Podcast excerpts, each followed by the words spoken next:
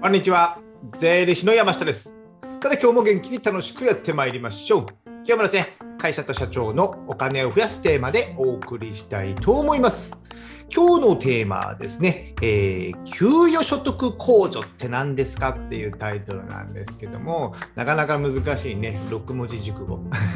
が出てきたんですけども、ちょっとね、収録しているのが、えー年末、12月になりまして、この時期はですね、えー年末調整というね、僕が大嫌いな仕事があるんですけども、この時期とはなりまして、あとね、え来年にかけて確定申告がありますので、まあ、この給与をもらってる人の、まあ、税金の計算関係をね、ちょっと、えー主にやっていこうかなと考えております。ですので、まあ、対象者としては、まあ、サラリーマンでお給与をもらってる人とかですね、あとですね、あのー個人事業主、個人事業主で、これからまあある程度税金が出てきた、あ利益が出てきたので、まあ節税と考えて法人にしようかなってよく言いますね。法人なりにするみたいなね、考えられている方もこちらね、テーマに入っておりますので、そういう方に聞いていただけたらなと思っております。まあまあ、社長ね、えー役員報酬もらわれてるので、まあ、ほとんどの人が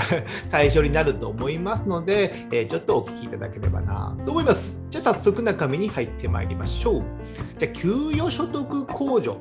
この給与所得控除って何ですかっていう話なんですけども、え僕が、ま、毎回ね、よく言う漢字をね、一回見てみましょうと。漢字です。漢字苦手なんですけど、漢字を見てみると、この給与、最初の給与はまあ給与の収入ですね。年収とかね、言いますよね。この給与は分かります。じゃあ所得って何ですかっていうといつも僕が言うのは所得は利益ですよ。所得は利益ですよ。じゃあ控除は何ですかっていうと控除っていうのはいつも僕が言うのは経費ですよ。経費になりますよ。なので給与の利益の経費ってことなので給与所得控除っていうのはですね給与の利益を計算するための経費っていうことです。経費ということです。控除なので経費として差し引けるというイメージで考えていただければ良いかなと思います。給与の利益を計算するための経費。えー動画ではね、えー計算式書いてますけど、給与の収入、まあ、年収が例えば1000万ありますよと。1000万あるのであれば、給与所得控除がいくらかあって、この経費を差し引いて、えーこれだとね、1000万だとね、195万差し引いて、差し引き給与の利益、これに税金をかけますよっていうものですね。よくニュースとかね、新聞で言われるのが、まあサラリーマンの必要経費みたいな感じになるんですけども、まあこれはサラリーマンじゃなくても、えー自分で会社をやっているのであれば、役員報酬ということで、会社から給料をもらっているので、この給与所得控除というのは適用されているってことですね。で、その残った利益に対して、まあ、税金がかかるということです。なんとなくイメージできましたかね？なので、給与所得控除というのは、まあ給与の利益を計算するための経費ということですね。経費。経費はね、多ければ多い方がいい。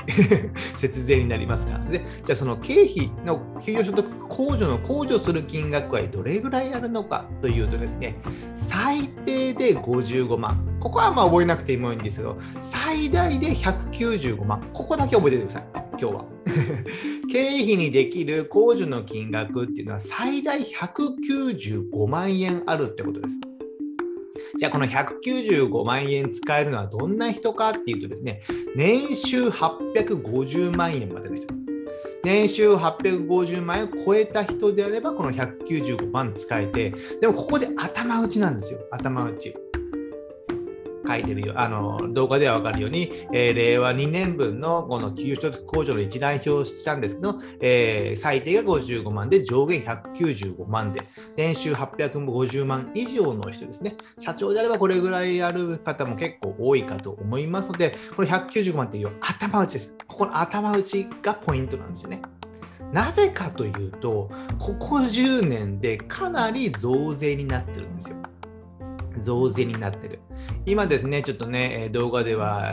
平成24年ですので、まあ、ざっくり言うと、もう本当10年前ですよ。まあえっと、平成だとね、今ね、令和3年だと33年ぐらい。平成33年ぐらいになるので、まあまあ10年近く前ですよ。10年近く前。平成24年は、じゃあ、給与所得控除というね、経費にできるのがどれぐらいあったかというとですね、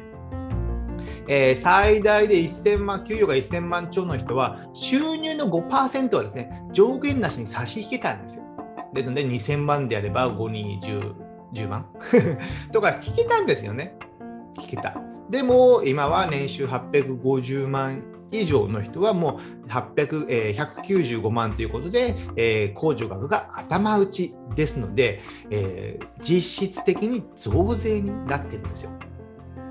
じゃあですね、事例で計算してみたいと思うんですけども、数字で見た方がね、えー、腹に落ちるかなと思いまして、例えばですね、例えば年収2000万円の方がいらっしゃいました。じゃあ年収2000万の方の給所得控除はいくら、まあ、経費はいくらですかっていうと、平成24年だとですね、270万円あったんですよね。270万円。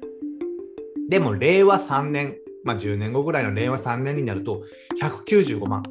先ほど言いましたよね。年収850万以上の方は195万で頭打ち。それでは195万の頭打ちになる。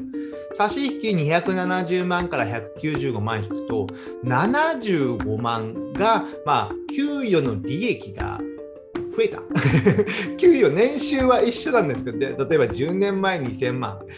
今も2000万であっても、利益は増えたような計算になってるんです。それは法律が変わったからです。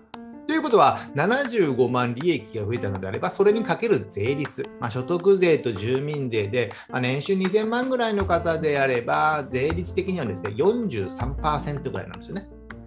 ということは、ま約半分ぐらいですよ。じゃあ、税金どれだけ増えたかというと、約32万の増税になったってことなんですよね。これはね、徐々にね、増税になったので、え、10年間でじゃあ300万以上増税になったかというと、それぐらいになってる可能性は高いってことですよね。10年で300万多く税金をこれまでよりも払ってきているっていうことなんですよ。ですので、まあ、高額所得者、えー、なので、年収1000万超えたぐらいの方、はですね、えー、社会保険が、えー、なん10年ぐらいでね、え、なんか健康保険とあ厚生年金か厚生年金が18.3%までずっとビビたるものが上がってましたよね。で、え、こういった、えー、給与所得控除っていうのも、え、必要経費っていうのも減ってなので年収1000万超えたぐらいの方って結構ね昔と比べるとね手取りが減ってるんですよ。年収10年前も1000万、今年、え、今も1000万とかね、2000万ぐらいの人だったら、毛取りはね、結構減ってますので、まあ、比較することはね、意外とないと思うんですけども、こうやって数字で見てみると、意外に増税になってる。で、消費税も逆に上がってますからね。ですので、えー、その分、物価も上がってるんですよ。10年前とか、まあ、20年前と比べて、物価も上がってる。で、消費税も上がってるのであれば、まあ、実質な生活費、生活費というのはね、かなりまあきつくなってるんですよね。ですので、なかなかこの辺の、まあ、1000万から、まあ、2000万弱ぐらいの世帯っていうのは、まあまあね、えー、支出も多い。まあまあお金は使う方で、えー、増税になって、税金で手取りも少なくなってるっていうことになるので、まあいろいろ対策考えなきゃいけないですよね。まあそんな感じです。じゃあ続いて、あの法人にして節税ね、ちょっと話変わりますけども、法人にして節税のね、えー、意味っていうことをちょっと考えたいと思うんですけども、よくあるのが、個人事業でま開業しましたと。でも2、3年経って、まあ、ある程度売上とか利益も落ち着いてきて、じゃあ法人にしようかなってよく考える方も多いじゃないですか。その場合ですね、個人事業主とあの法人にした場合のね、えー、ちょっとね、数字の違い、節税の違いっていうのをちょっと考えたいなと思います。これはね、給与所得控除というのはね、かなり関係しています。例えば個人事業主の場合であれば、売上と、え、から経費引いた差し引きの利益に税金がかかる。例えば売上3000万ありますよ。じゃあ経費が1000万ですよ。で差し引き利益が2000万税金あ利益が出てます。これに税金かかるんですね。残りの利益に税金かかる。まあ、これは当たり前の話じゃないですか。でも法人にした場合、じゃこの個人事業主をそのまま法人にした場合、じゃあ法人だと売上3000万。これは変わらない。経費3000あ1000万。これも変わらない。引く役員報酬という経費をここに当てることができます。マイナス、まあ、例えば1500万の役員報酬をもらって、で、差し引き利益が500万会社に残りました。なので、会社の利益は500万ってことですね。まあ、社会保険も入ってますけども、まあ、社会保険はちょっと無視して考えておきましょう。ではですね、この役員報酬、じゃあ役員報酬、社長が役員報酬1500万もらったら、この役員報酬から役員報酬は給与ですので、この給与所得控除、サラリーマンの必要経費、え、給与を計算するための経費っていうのが使えるんですよ。使える。個人事業主の場合は、個人事業主で給与っていうのはもらわないので、使えないんですよね。でも法人にした場合、え、会社から、自分の会社から給与、役員報酬をもらうので、この経費、給与所得控除が使えるので、1500万からまあ800万円を超えているので、195万の頭打ちが使えて、差し引き、えー、1305万円の利益、まあ、給与の利益ってことです。じゃあですね、法人の500万の利益と1305万の給与の個人の利益、これを足し合わせると1805万円なんですよ。まあ、単純な話で、えー、個人の場合は2000万の利益に税金かかる。法人の場合だと、えー、自分の会社の法人の利益、プラス自分の役員報酬の、えーえー、給与の利益、足すと1800万。まあ、差し引き195万。給与所得控除の分、経費が多くできるんですよ。なんかこれって不思議ですよね。えー、会社として事業としてやってる時に1円も経費が増えてないんですよ。でも法人にすることによってこの給与所得控除っていうのが使えるので最大195万経費が、えー、1円もお金を使わなくても 1円もお金を使わなくてもできるっていうことで、まあ、節税になる。ただね、まあ、給与の金額が1500万とかちょっと高くなると、まあね、あの所得税の金額が高くなったりとかいろいろあるので、ここはね、一概にね、絶対というわけではないんですけども、この195万という給与所得控除の経費が、えー、1円もお金を出してなくても使えるということでですね、節税になる。このからくりが個人事業主を法人にすると、えー、節税になるというからくりですね。じゃあ最後、まとめとなりまして、えー、この給与所得控除っていうのはね、給与の利益を計算するための経費です。経費と考えていただければいい。まあ、経費なので多い方がいいですよね。で、金額は最大195万円。195万円の控除、経費があると。これは年収850万円までなんですけどね。超えたらね、それ以上はもう195万で頭打ちっていうことです。で、これを活用するために個人事業の方はですね、今後、まあね、ちょうどいい機会、まあ利益、もある程度出てきたっていうのであればですね、法人も考えれば、法人にすることで、この195万円という経費が使えるので、えー、節税にもなるという計算になります。じゃあ今日はですね、給与所得控除について解説しました。